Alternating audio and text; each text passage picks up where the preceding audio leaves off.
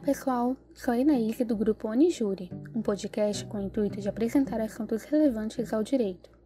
Abordaremos em três partes o tema obrigatoriedade da vacinação em tempos de pandemia. Hoje, portanto, meu colega Matheus e eu iremos falar sobre alguns conceitos e contextos para introduzirmos o nosso estudo. Então vamos lá! Quando falamos de pandemia, estamos nos referindo à abrangência geográfica de uma doença infecciosa e não à sua gravidade. Como exemplo, temos o coronavírus que está sendo a atual situação pandêmica. Com o avanço tecnológico, já temos uma das medidas mais efetivas para a prevenção de doenças, que é a vacinação. Ela sensibiliza o sistema imunológico, fazendo com que ele crie defesas, os anticorpos. Temos no Brasil o Programa Nacional de Imunização, com o objetivo de normatizar a imunização em nível nacional, contribuindo para a erradicação e controle de doenças transmissíveis. Inclusive, o nosso país se tornou referência por conseguir erradicar doenças como o sarampo e a varíola. Não podemos nos esquecer do episódio histórico anti-vacina que aconteceu em uma das unidades federativas do Brasil, no Rio de Janeiro. Em 1904, a situação do saneamento básico era tensa. Lixos acumulavam nas ruas, colaborava então para o surgimento de doenças. Para combater a varíola, que crescia o número de doentes notavelmente, o médico Oswaldo Cruz motivou o projeto de lei para a obrigatoriedade da vacinação em todo o território nacional.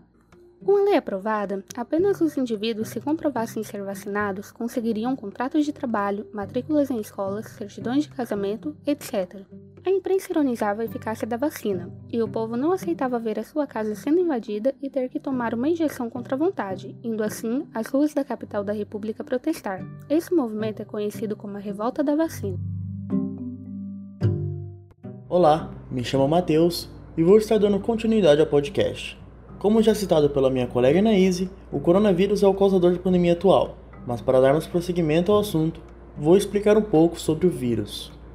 O coronavírus teve seu início em dezembro de 2019 na cidade de Wuhan, na China, e os primeiros casos parecem ter acontecido pela transmissão de animais para pessoas, tendo como principal local de contágio inicial o mercado público de frutos do mar em Wuhan.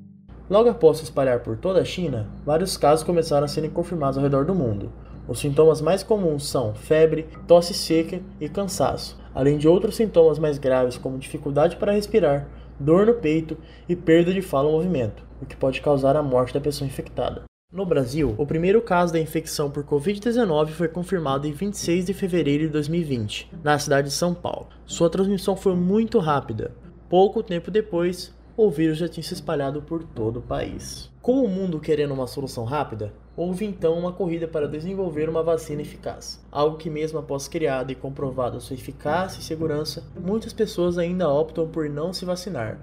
O Instituto Datafolha de São Paulo divulgou uma pesquisa em 21 de março de 2021, onde aponta que aproximadamente 9% da população não tinha intenção de tomar nenhuma das vacinas contra a Covid-19. A atitude que nos faz pensar sobre questões como a obrigatoriedade da vacinação, pois não se trata somente de uma questão individual, e sim algo que afeta a saúde de todos. Isto foi uma breve introdução. Confira os outros episódios do podcast que dão continuidade ao tema.